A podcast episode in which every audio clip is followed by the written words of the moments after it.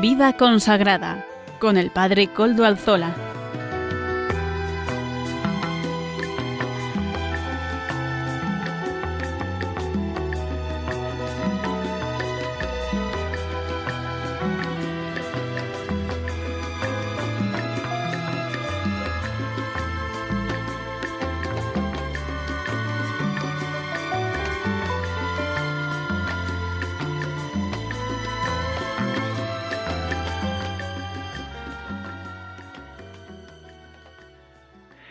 Buenas tardes, hermanos, amigos y oyentes. Hoy es jueves y son las cinco de la tarde, una hora menos en las Islas Canarias.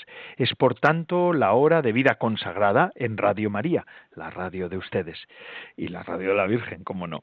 Les saluda con sumo gusto Padre Coldalzola, Trinitario. Como siempre, hoy estoy emitiendo desde Algorta, Vizcaya, desde la parroquia del Santísimo Redentor, aquí que los padres trinitarios llevamos aquí en esta localidad vizcaína, al mar junto al mar, mirando al mar. Estoy ahora en este momento, casi así no huelo las olas o el, salitre de la, del mar porque tengo la ventana cerrada, pero si no, lo olería. Y ahora comenzamos este programa también poniéndonos, eh, encomendándonos al inicio del mismo, pues al Beato Domingo Iturrate, nuestro patrono y protector.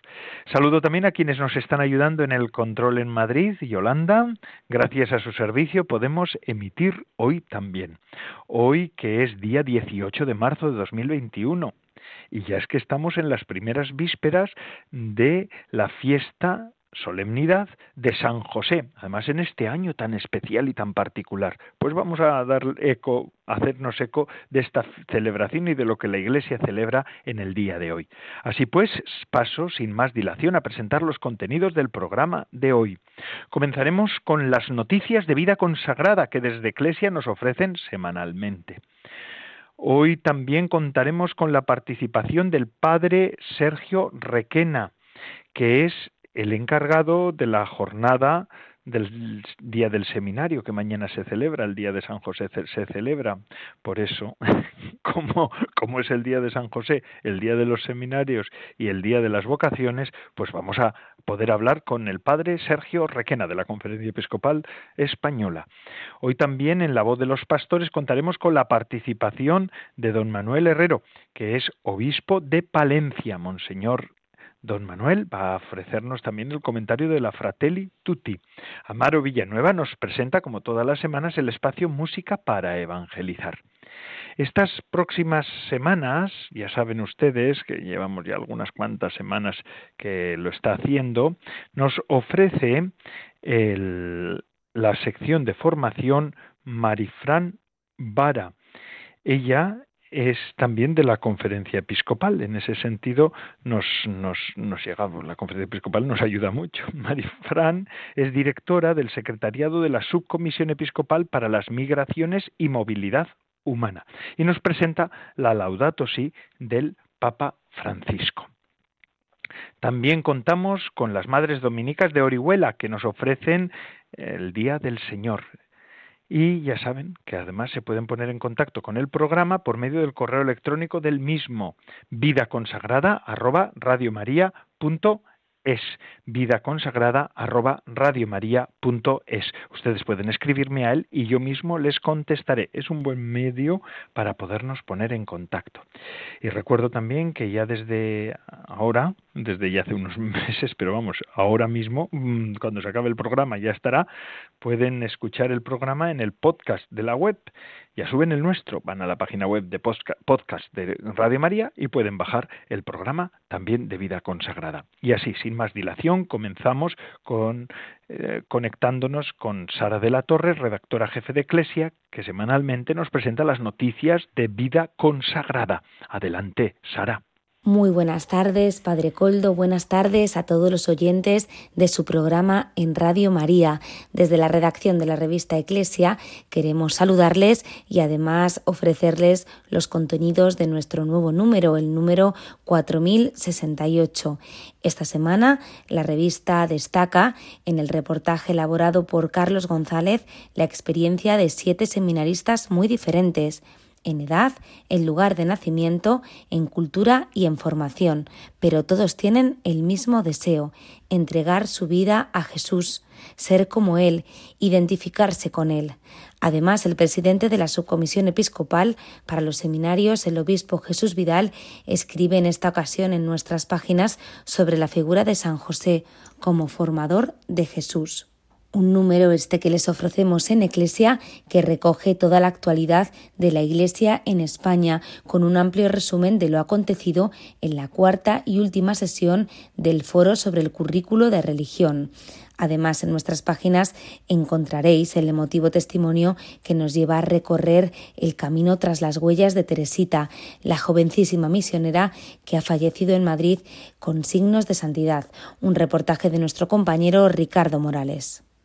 Además, podrán leer una extensa entrevista con Fernando Jiménez Barrio Canal, vicesecretario para Asuntos Económicos de la Conferencia Episcopal Española, que dialoga con la directora de nuestra revista, con Silvia Rozas, sobre los principales asuntos de la transparencia de la Iglesia en España y cómo sostener esta Iglesia es una labor de todos. Por último, en nuestra sección de internacional, además de la crónica vaticana que ofrece las claves de la situación en Siria por nuestra corresponsal Ángeles Conde, les ofrecemos una importante entrevista, la del arzobispo de Erbil, que ha realizado nuestro compañero José Ignacio Rivarés. Pocos viajes de un papa pueden resultar tan decisivos para el futuro de un país como el realizado por Francisco Airac del 5 al 8 de marzo. En esta entrevista, nuestro compañero ha conversado con el arzobispo de esta sede sobre lo que ha supuesto este viaje. Para el prelado caldeo de 51 años y redentorista, la visita de Francisco ha sido todo un milagro. Todo esto y mucho más eh, es lo que les espera en la revista Eclesia. Un fuerte abrazo y les esperamos la semana que viene, si Dios quiere.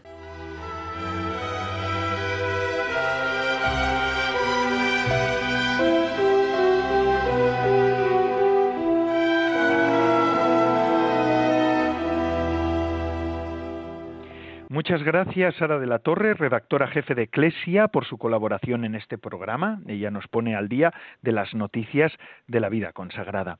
Y ya decíamos al comienzo del programa que mañana, día de San José, además de ser solemnidad para la Iglesia y además de ser San José en este año de San José, valga la redundancia, es también el día de, las, de los seminarios y de las vocaciones sacerdotales, ¿verdad?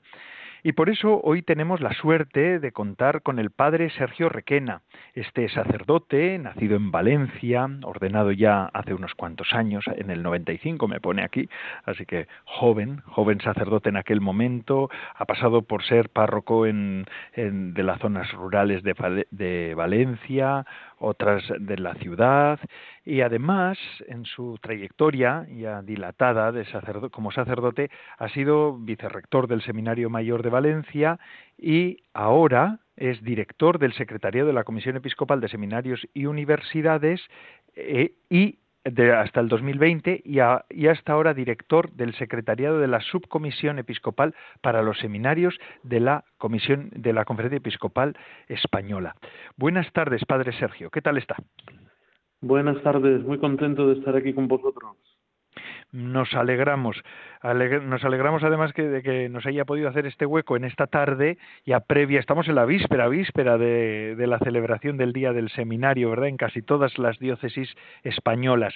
Eh, San José, además, este año, ¿con qué lema contamos y lanzamos esta campaña del seminario? El lema elegido para este año es, pues contando que estamos en este año especial de San José, precisamente, Padre y hermano como San José. Interesante, Padre y hermano como San José. Eh, ¿Y qué, qué, cuál es el enfoque que le quieren dar a, a la jornada? Bueno, yo lo primero que diría es que estamos de enhorabuena, que el Papa el 8 de diciembre pasado pues inaugurara este año especial dedicado al Santo Patriarca porque para nosotros los seminarios, para los seminaristas es nuestro santo patrón, nuestro modelo. ¿eh? Un poco él es quien acompañó a, María y a Jesús y con Jesús pues tuvo una relación especial de paternidad, lo acompañó pues en ese crecimiento en sabiduría, en estatura y en gracia de Dios y entre los hombres, ¿no? Pues cada seminario un poco lo que es es eso, una semejanza del hogar de Nazaret, es el lugar donde se cuida y se hace crecer el don de Dios. Y por eso, pues el lema de este año del día del seminario lo quiere reflejar, porque los sacerdotes están forjados precisamente en esta escuela de Nazaret, bajo el cuidado de San José y la mano providente de Dios. Y ellos son, los seminaristas de hoy, los sacerdotes del mañana, pues enviados a cuidar la vida de cada persona con un corazón de padre. Qué bueno. Eh, padre Sergio, en este momento, en el momento actual, podemos hablar de, o se ha hablado ya desde hace tiempo, de una cierta sequía vocacional, ¿verdad? Que hay pocas vocaciones. Eso es un poco un, a veces un discurso un poco alarmista que se suele querer imponer en la Iglesia. A veces no es tan cierto, ¿verdad? Mm, a mí sí que me gustaría ver cómo hoy se plantea la pastoral vocacional, porque existe, porque hay algunas personas que pueden pensar que ya no existe, pero sí que existe, ¿verdad? ¿Cómo se plantea hoy en nuestras diócesis esta pastoral vocacional?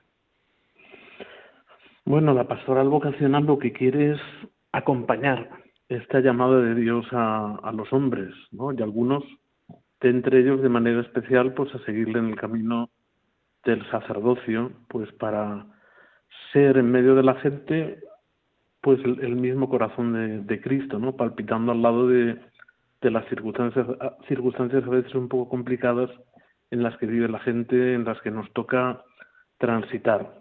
La pastoral vocacional de la Iglesia quiere acompañar pues principalmente a los jóvenes, porque es ese momento especial de la vida en que uno pues tiene que decidir por dónde va a marchar, ¿no? Para que realicen un discernimiento de su propia vocación y por eso pues pensamos que hay que ayudarles. ¿Ayudarles a qué? Pues a reconocer e interpretar el paso de Dios por sus vidas. Y donde, de manera particular, pues en experiencias y acontecimientos, dejando que sea la palabra quien los ilumine. Y sobre todo también por respetando eh, que sean ellos los que decidan en libertad, pero al mismo tiempo con generosidad, pues seguir a Dios en ese camino. Todo esto que se dice así como muy fácil, pues es un, es un largo viaje. Que los que lo hemos recorrido y lo estamos viviendo todavía, pues sabemos de qué va la cosa. Hace poco me mandaban a mí un vídeo supongo que igual usted también lo conocerá, de varios sacerdotes diciendo, la pregunta es ¿por qué usted es sacerdote o por qué tú eres sacerdote? Creo que es la pregunta que les hacían y ahí diferentes sacerdotes de distintos lugares de España, con distintas edades, pues dan un, su testimonio vocacional. ¿Cuáles serían las pautas más importantes para tener en cuenta en el discernimiento vocacional de un joven actual? Bueno, el discernimiento vocacional no es otra cosa que distinguir con la ayuda del Espíritu lo que es de Dios y lo que no es de Dios. En este caso, cuál es el proyecto que Dios tiene para nuestra vida, qué es lo que desea y espera de nosotros.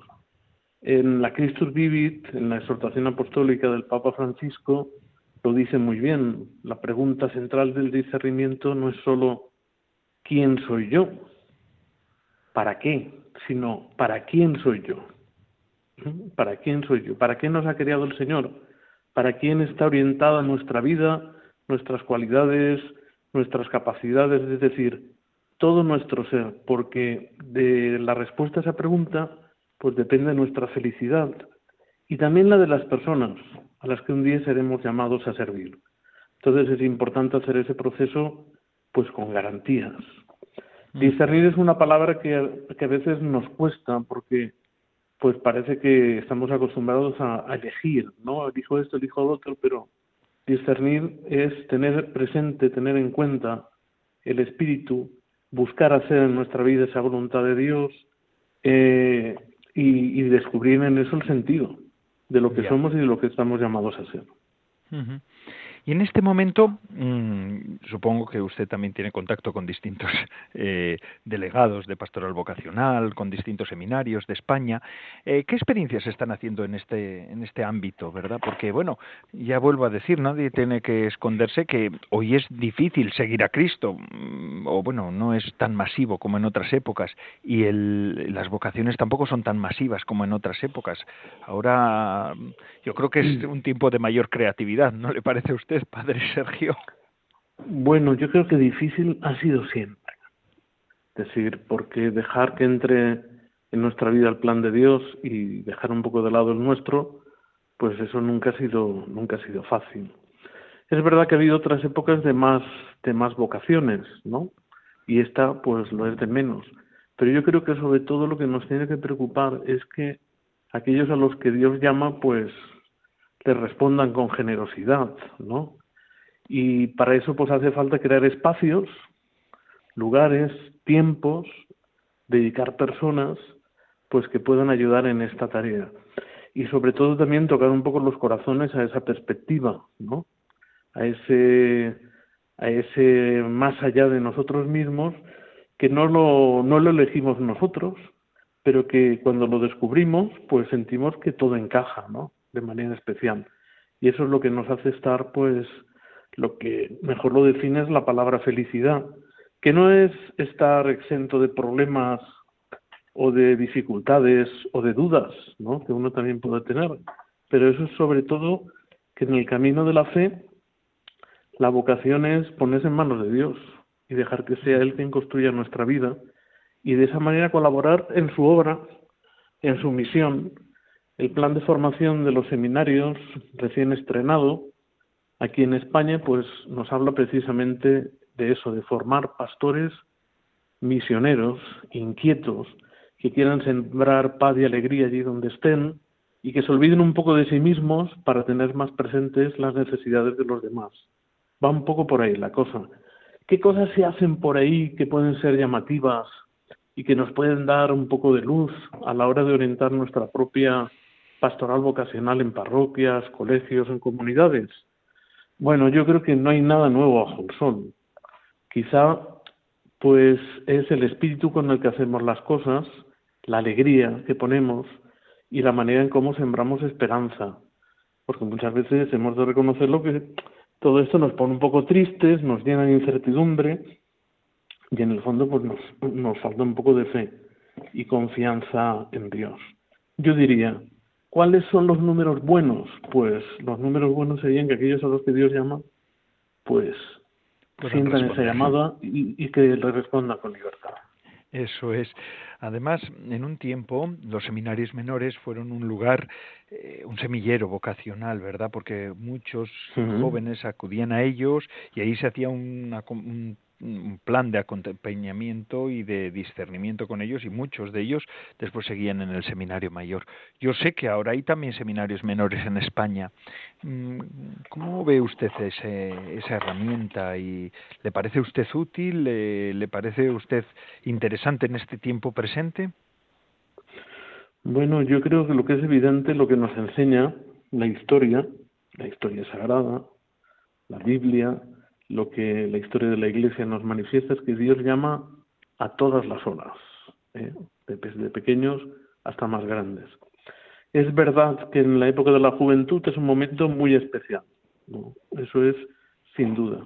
Pero ante la evidencia de que Dios llama a todas las horas, pues tenemos que ayudar, o sea que a que haya esos espacios de los que hablábamos antes en los que se pueda discernir la llamada, en los que se pueda acompañar y ayudar para, para madurar esa posibilidad en nuestra vida. En ese sentido, que existan seminarios menores hoy en día todavía, pues es una, una oferta muy importante para las familias, porque es una ayuda a descubrir el plan de Dios para sus hijos. Y yo creo que eso es lo que lo mejor que se les puede ofrecer a los padres. Porque el sentido de los seminarios menores es precisamente ese, descubrir, alentar y cultivar lo que nosotros llamamos los gérmenes de vocación, sacerdotal en este caso, que están presentes en niños y adolescentes. A lo mejor pues de manera muy pequeña, como una intuición, pero que tienen que, que acompañarse pues para confirmarse o no. ¿Qué es lo que hace el seminario menor en este caso? Pues ayuda a que se descubra ese don de Dios en la vida y que, y que eso es un proyecto amoroso que Dios tiene con cada uno de nosotros. Dios llama a todas las edades. Así es. Qué bueno. Y es así, ¿verdad? Hay muchas personas que, que les ha ayudado tanto el seminario menor, ¿verdad? Es una cosa interesante todo Incluso, incluso aunque no hayan llegado a ordenarse sacerdotes, ¿eh? eso es. Eso es, es así, es así. En algunos casos, aunque no hayan llegado a ser a ordenarse sacerdotes, ha hecho tanto bien la Iglesia en España. Yo y creo lo hace todavía, ¿eh? Y lo hace. Son todavía, todavía hay jóvenes que pasan por seminario menor, pasan al mayor y llegan a ordenarse sacerdotes. Y eso es una, una alegría, es una vocación. Una alegría. Es un camino largo y con mucho fruto. Padre Sergio, ha sido un placer hablar con usted. Además, nos llena de esperanza saber que hay todavía jóvenes en España que quieren ser sacerdotes, que nuestras comunidades cristianas tienen que seguir rezando, ¿verdad? Tenemos que seguir rezando y acompañando a los seminarios también en lo material, que es también importante, pero sobre todo en la oración. tenemos que hacer nuestras las necesidades de toda la Iglesia, por lo tanto hacen falta manos, hacen falta trabajadores para la viña, hay que rezar. Eso es. Pues muchísimas gracias, Padre Sergio. Vamos a seguir nosotros también rezando por el día del seminario. Mañana vamos a celebrarlo en muchas de las diócesis de España y nos unimos también a su labor. Ánimo y con mucho, con mucho ímpetu. Y seguimos con el programa eh, con la voz de los pastores. Fíjense, hablábamos de los seminarios y ahora vamos a escuchar a uno de los pastores que acompañan en el programa, Monseñor Don Manuel Herrero, obispo de Palencia. Va a ser quien nos va a dirigir estas palabras ahora eh, sobre la Fratelli Tutti. Adelante, don Manuel. Hoy hablaremos sobre el cuarto capítulo del documento del Papa Fratelli Tutti, que lleva como título Un corazón abierto al mundo entero. El Papa Francisco hace referencia a lo que de la fraternidad es una realidad encarnada y concreta. Así, ante la problemática de las migraciones, propone impulsar cuatro acciones, acoger, proteger, promover e integrar, con el fin de construir ciudades y países abiertos a las diferencias y a su valoración en el nombre de la fraternidad humana. Se impone aquí la gratuidad de acoger, la necesidad de prestar atención a tanto al local como al universal, al cuidado de las propias raíces culturales, así como también la inserción cordial en la humanidad entera. El Papa nos propone, pues, el equilibrio entre lo local y lo universal. Establece un sano equilibrio entre la globalización y la localización. Nos invita a hacer del cuidado de lo propio parte indispensable del cuidado de los demás hace que la apertura a lo universal no sea aceptación de una cultura dominante, sino la construcción de una unidad nueva. Solo una cultura social y política que incorpore la acogida gratuita podrá tener futuro. La fraternidad universal y la amistad social dentro de cada sociedad son dos pilares inseparables. El Papa dice no a los obstáculos que se oponen a las personas que emigran, ejerciendo su derecho a buscar una vida mejor en otro lugar. Dice no a que nos acostumbremos y demos normalidad a ver personas sin derechos, acosadas, perseguidas, tiroteadas, encarceladas o pidiendo en nuestros supermercados sin ningún tipo de protección. El Papa, en cambio, nos propone y nos dice sí a la creación y al fortalecimiento de un ordenamiento mundial jurídico, político y económico que incremente y oriente la colaboración internacional hacia el desarrollo solidario de todos los pueblos. Una cultura sana es una cultura acogedora que sabe abrirse al otro sin renunciar a sí misma ofreciéndole algo auténtico. Como en un poliedro, el conjunto es más que las partes individuales, pero cada una de ellas es respetada en su valor. Y a su vez, una cultura sin valores universales no es una verdadera cultura. Somos pues llamados al encuentro, a la solidaridad, a la gratuidad, para lograr un desarrollo solidario de todos los pueblos, basado en el principio de la gratuidad. De esta manera, los países pueden pensar en una familia humana. Nuestra vivencia espiritual cristiana está marcada por la cultura de la gratuidad, siguiendo el consejo de Jesús que nos dice, lo que habéis recibido gratis, dadlo gratis. Y esto nos crea una disponibilidad interior hacia los otros hasta la radicalidad de la entrega para servir las necesidades reales de las personas que interpelan nuestra conciencia. Hemos de mirar al diferente como un don que posibilita el crecimiento mutuo.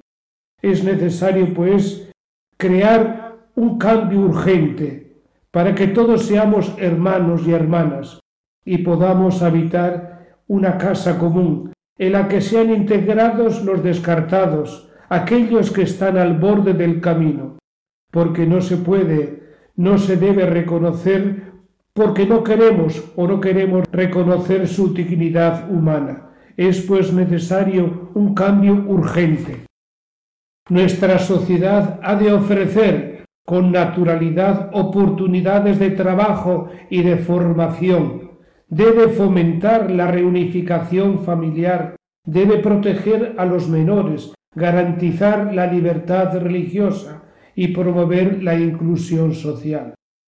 Lo ideal, según el Papa, es que todas las personas encuentren en sus países de origen la posibilidad efectiva de vivir y de crecer con dignidad. Pero mientras no haya serios avances en esta línea, nos corresponde respetar el derecho de todo ser humano de encontrar un lugar donde pueda no solamente satisfacer sus necesidades básicas y de las familias, sino también realizarse íntegramente como persona. Queremos con Dios y en Dios un mundo abierto, sin muros, sin fronteras, sin excluidos, sin extraños, y queremos un corazón abierto. Vivamos una amistad social, busquemos un bien moral, una ética social, porque somos parte de una fraternidad universal.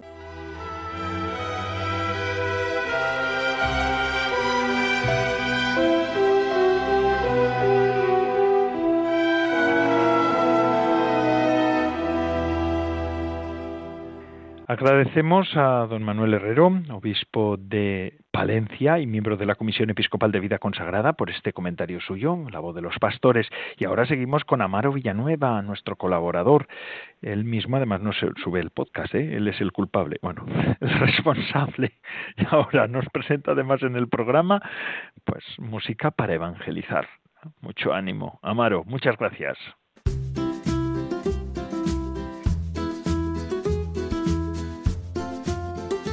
Buenas tardes, Padre Coldo, y buenas tardes a todos los oyentes de Radio María.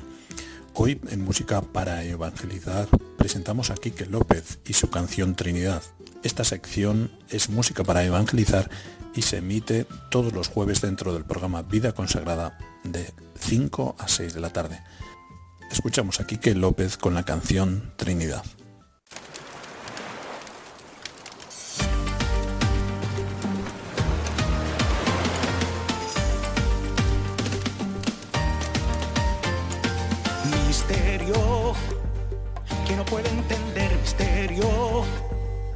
Puedo explicar.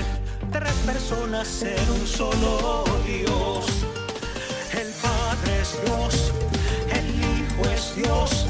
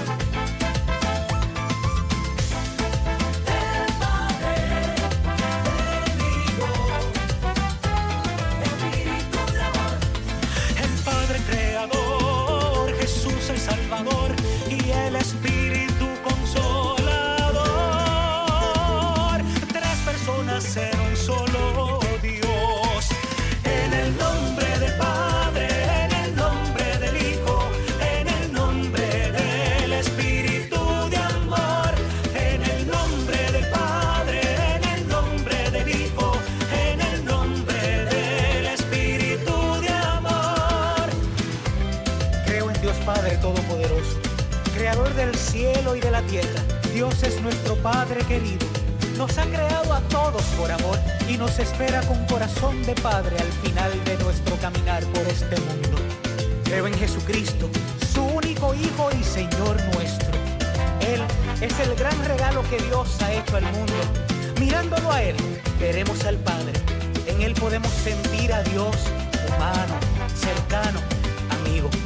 Creo en el Espíritu Santo, Señor y dador de vida Espíritu que alienta nuestras vidas, Espíritu que nos fortalece, Espíritu que nos impulsa con amor hacia los que sufren. Este Espíritu es lo mejor que hay dentro de nosotros. Padre, Hijo y Espíritu Santo, tres personas en un solo Dios.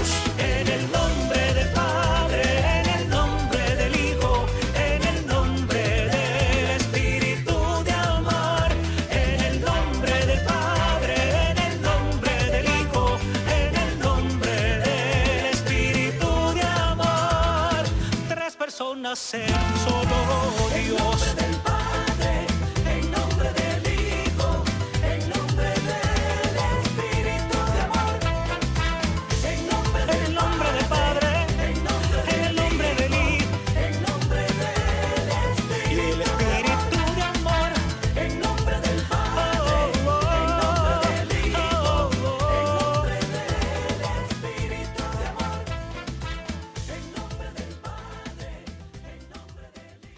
Villanueva siempre, siempre, siempre nos, nos da una sorpresa. La música es que hoy también, hoy también tenemos música que evangeliza. Y eso es lo que nos recuerda Amaro Villanueva semana tras semana. Y sin más, vamos a seguir ya con la segunda parte del programa. La sección de formación, ya saben ustedes, a cargo de Marifran Sánchez Vara. Ella es directora del secretariado de la Subcomisión Episcopal para las Migraciones y Movilidad Humana, que nos explica esta carta encíclica del Papa Francisco. Esta última parte del tercer capítulo de la encíclica del Papa Francisco, Laudato Si, se nos presenta el antropocentrismo moderno como un elemento clave de la raíz humana de la crisis ecológica. El hombre moderno ha perdido el rumbo y se ha desubicado de su verdadero lugar en el mundo, como cuidador de la casa común, de la naturaleza, de la madre tierra. Es imprescindible, por lo tanto, retomar ese lugar, volver a ese lugar. De la tarea encomendada por Dios como administrador responsable de la creación, el hombre ha pasado a situarse en Señor del universo, dueño y propietario de todo, dominador absoluto, en vez de colaborador en la obra creadora. Esta posición que ha tomado el hombre ha desmoronado por completo la base de su existencia, el fundamento y el sentido de su razón de ser en el mundo y con el mundo. Reparar el daño ecológico, acabar con esta crisis medioambiental y establecer una nueva relación con la naturaleza que nos permita frenar este desastre y asegurar la sostenibilidad pasa necesariamente por una renovación profunda del ser humano, donde éste recupere su auténtico valor. No hay ecología sin una adecuada antropología, dice el Papa Francisco. A la persona hay que exigirle compromiso y reconocer y valorar sus capacidades de conocimiento, voluntad, libertad y responsabilidad. Estas son las armas con las que la humanidad renovada desde sus raíces podrá reconducir el rumbo del deterioro ecológico progresivo incipiente que estamos sufriendo. Son los hombres y las mujeres de hoy quienes tienen en sus manos recuperar los principios que nos constituyen en auténticos colaboradores y administradores de esta casa común, que no nos pertenece, de la que no somos dueños. Hay muchas cosas que sanar, no solamente la relación con el medio ambiente, nos dice el Papa Francisco. La sanación, eh, para que sea auténtica, de ser integral, y tocar todas las dimensiones de la persona, como son la dimensión relacional con los otros, social, la dimensión trascendente con Dios. Estas tres dimensiones se complementan y hacen posible una auténtica renovación del ser humano. El Papa también hace una llamada de atención de suma importancia en este capítulo que toca también nuestras conciencias. Todo está relacionado y todo tiene su valor, sobre todo la vida humana, que es lo más importante. Concretamente nos habla del aborto y nos dice que la defensa de la naturaleza no es compatible con la justificación del aborto. Lo primero y fundamental es defender la vida humana, acogerla y cuidarla. Es un principio fundamental de la ley natural. El ser humano es lo primero. ¿Cómo podemos cuidar un árbol, una flor, si no somos capaces de cuidar un ser humano frágil en el vientre de su madre y permitirle venir a este mundo? Estas contradicciones hacen aún más necesaria esta renovación profunda del ser humano a la que nos llama el Papa Francisco. Paso a paso en este capítulo estamos viendo cómo viendo la profundidad de estas raíces humanas de la crisis ecológica. La crisis ecológica no tiene ya que ver con aspectos puramente económicos y de mercado, sino que están arraigados en la propia humanidad del hombre y de la mujer de hoy. En, este, en esta parte final del capítulo, el Papa Francisco nos eh, dedica un espacio y unos puntos a lo que se denomina el relativismo práctico. Somos todos conscientes de que vivimos la era del relativismo, donde no hay valores ni verdades absolutas, sino que todo está en función de lo que yo personalmente pues, pues opino o considero. Cuando uno se sitúa en el centro de la vida, surge un individualismo que sitúa en primer lugar la propia conveniencia. Es decir, cuando yo me sitúo en el centro, soy yo el centro de todo desde un punto de vista egoísta, obviamente, eh, todo lo que está a mi alrededor tiene ese valor en función de si responde o no a, lo que, a mis conveniencias particulares.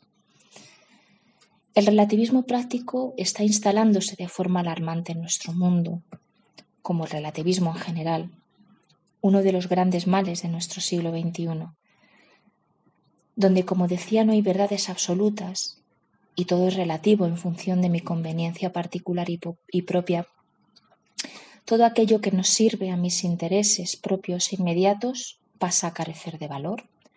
Sencillamente carece de significado, no me interesa, no lo valoro, no tiene relevancia en mi vida. Este relativismo alimenta el individualismo, nos vuelve egocéntricos, perdemos la perspectiva de lo que nos rodea, del valor de las cosas, sobre todo de lo cotidiano, de lo sencillo. Perdemos incluso la perspectiva de las relaciones. Se trata, por lo tanto, de una mentalidad eminentemente práctica, sujeta a mis apetitos y a mis propios intereses egoístas. En este contexto, con una tendencia a un creciente relativismo práctico entre la población, sobre todo los países desarrollados, el Papa conecta esta forma de vida con otro de los grandes dramas que denigran nuestra sociedad y nuestro mundo actual, la trata de personas, la esclavitud del siglo XXI, esa herida en el cuerpo de la, de la humanidad, esa llaga en el cuerpo de Cristo que dice el Papa en numerosas ocasiones. El relativismo práctico supera las fronteras de lo material, llegando incluso a tocar a la persona, que hace de ella también un objeto al servicio de los propios intereses. La persona acaba siendo cosificada también, objeto de negocio, entra dentro de esa lógica del usar y tirar, al igual que las cosas. Es la misma lógica. Algo que me sirve, lo utilizo y cuando ya no me sirve, lo desecho. Y esta lógica también se traslada a las personas, a las relaciones afectivas y sexuales. Por eso la trata con fines de explotación sexual es uno de los negocios ilegales más lucrativos. Y no cesa la demanda de, de servicios sexuales. Otra de las consecuencias de este relativismo práctico que apunta el Papa Francisco es el abandono de los ancianos, como algo o alguien que ya no aporta nada relevante a la sociedad ni a la vida, sino al contrario, aparentemente son cargas. Esa lógica de usar y tirar de lo que vale y de lo que no vale es muy relativa. El relativismo práctico y esta lógica de usar y tirar de nuestra sociedad ponen de manifiesto la decadencia de los valores antropológicos y la necesidad urgente e imperiosa de una profunda renovación humana. Tenemos una gran necesidad de verdades objetivas y de principios sólidos que cimenten y orienten nuestras vidas y nuestras relaciones con los demás y con la naturaleza.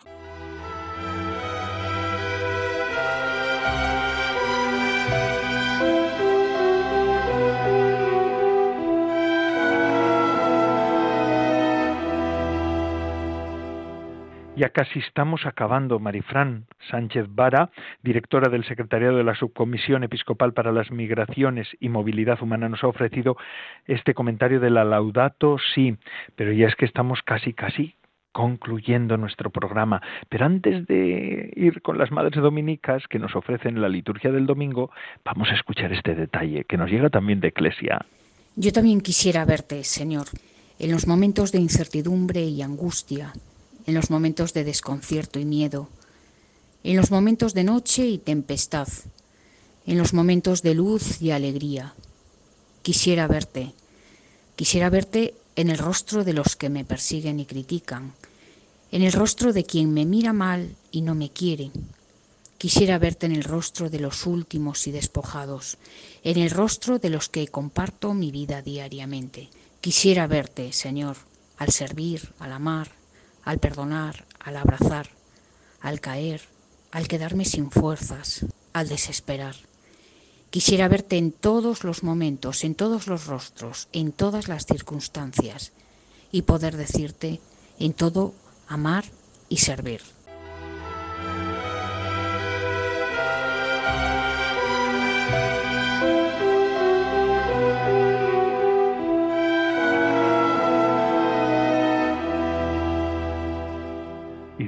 Del detalle, que nos deja sabor, buen sabor de boca al final del programa. Vamos ahora a Orihuela.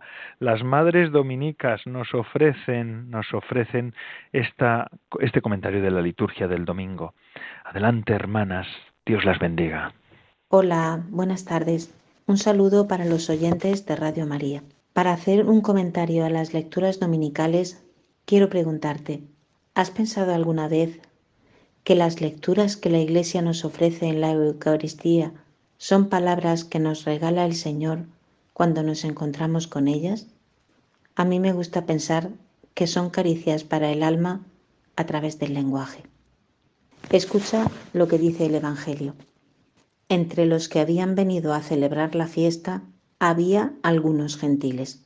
Habían venido a celebrar la fiesta, la fiesta de Pascua, y nosotros nos preparamos durante el tiempo de Cuaresma, un tiempo de gracia y de conversión que nos va acercando a esas fiestas de Pascua, donde llega la hora en que el Padre va a glorificar a su Hijo, elevándolo en alto, para atraer a todos hacia sí.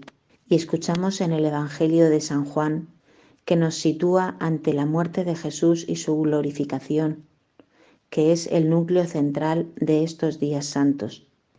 Y dice, había algunos gentiles. Pues esos gentiles somos nosotros. Somos esos gentiles que queremos ver a Jesús. Cada palabra de la Sagrada Escritura nos ayuda a avanzar en el conocimiento de Jesucristo. Las lecturas de este próximo domingo están en conexión y nos traen varios mensajes, mensajes que son buena noticia para todos nosotros y que nos llaman a la conversión. Estamos llamados a ensanchar el corazón a la esperanza, con la promesa de una nueva y definitiva alianza entre Dios y los hombres. Esta alianza nueva tiene sus diferencias con la alianza del Sinaí, pues esta es una alianza grabada en el corazón de los hombres. Como en la antigua alianza, también aquí hay un sacrificio que la sella y que la confirma. Es Cristo mismo, que necesariamente había de morir como el grano de trigo para que nosotros vivamos. Es el sacrificio de la muerte que da vida, una muerte que sucede cuando Cristo es elevado en la cruz, una muerte que convierte el sacrificio en algo lleno de atracción. Cristo es la nueva alianza, una alianza que Dios hace con nosotros para ser definitivamente nuestro Dios y para que nosotros seamos su pueblo. Nos encontramos con los siguientes textos. La primera lectura del profeta Jeremías, que nos habla de una alianza nueva. Bien podríamos llamarla conversión. La segunda lectura de la carta a los Hebreos, que afirma que Cristo se ha convertido en autor de salvación eterna, aunque la alianza que se describe en esta carta es un acto de suprema obediencia del Hijo tras las infidelidades del pueblo de Israel. Unas infidelidades que también están llamadas a una conversión. Y el Evangelio de San Juan, donde Jesús anuncia su glorificación por la muerte, evocando la escena de la oración en Getsemaní. La lectura del profeta es la cumbre espiritual del libro de Jeremías, tras el fracaso de la antigua alianza y su deseo de restaurarla. El plan de Dios aparece aquí bajo un aspecto nuevo. Llamémosle pues conversión. Dios se compromete con una nueva alianza donde surge la esperanza, una esperanza desde dentro del corazón mismo, la conversión del corazón. Decía que estas lecturas nos traen varios mensajes, pues uno de ellos es que Cristo es la nueva alianza de Dios con los hombres escuchamos en la primera lectura. Mirad que llegan días en que haré una alianza nueva, no como la hice con vuestros padres cuando los saqué de Egipto. ¿Qué es sino, sino una conversión?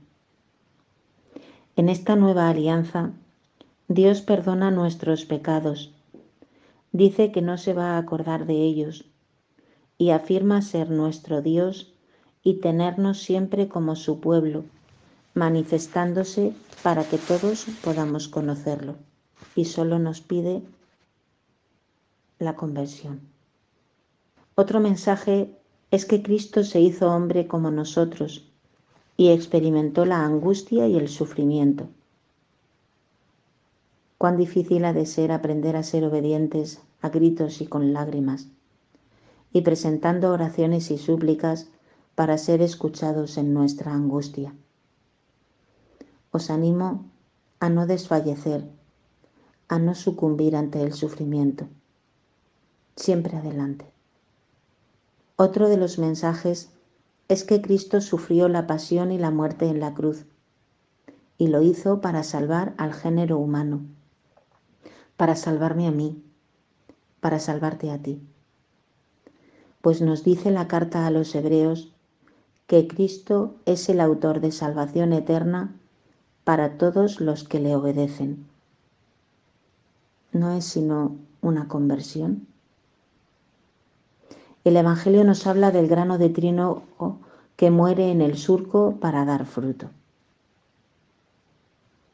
Así pues, estos mensajes son una llamada a la conversión y podemos concretarlos en varios compromisos, como pueden ser la búsqueda incansable de Cristo, la obediencia al Señor y el servicio a los hermanos.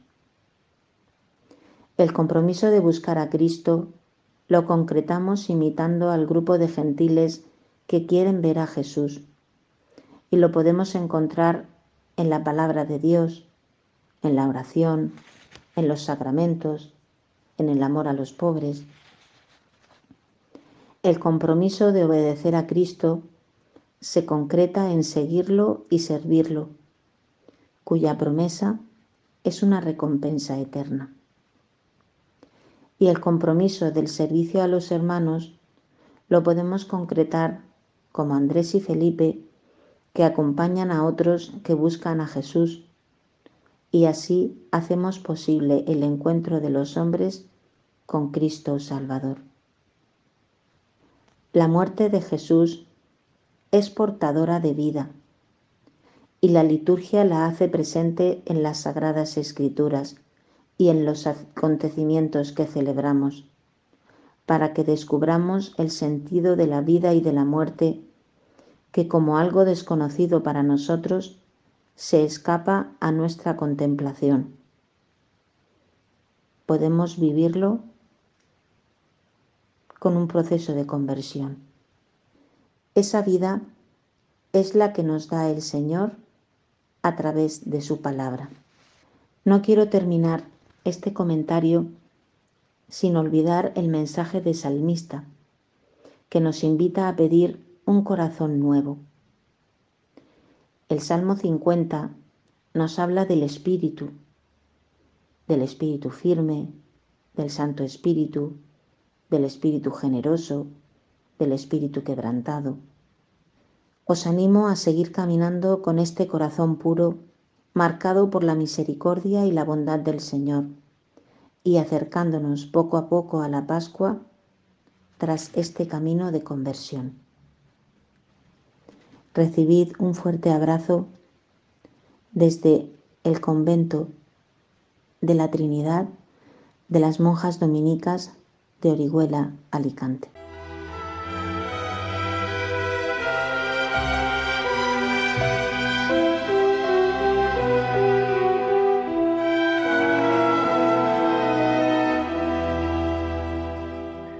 Muchas gracias, Madres Dominicas de Orihuela, por sus comentarios, por su comentario más bien. Y así hemos llegado al final del programa de vida consagrada de Radio María en esta primeras vísperas del día de San José, solemnidad. Es que la cuaresma tiene dos solemnidades que nunca cambian, ¿verdad? Que es esta y la del 25 de marzo que celebraremos la Anunciación. Y en este día además que es de precepto, que estamos tan felices de poderlo celebrar en este año de San José que nos ha regalado el Papa Francisco. Vamos a ahondar también en la campaña del seminario. Recemos por los seminaristas y por las vocaciones. Necesitamos sacerdotes, pero no cualquier tipo de sacerdotes. Necesitamos santos sacerdotes. Recen, que yo también rezo. Y recen también por mí, por así, así, pidiendo oraciones. Se despide de todos ustedes un servidor, soy Padre Coldo Alzola. Acuérdense de mí en la oración, por favor, Trinitario. Yo rezo todos los días por mis oyentes de Radio María. Por, bueno, no son mis oyentes, son oyentes de Radio María y además de este programa. Hasta la semana que viene, si Dios lo quiere.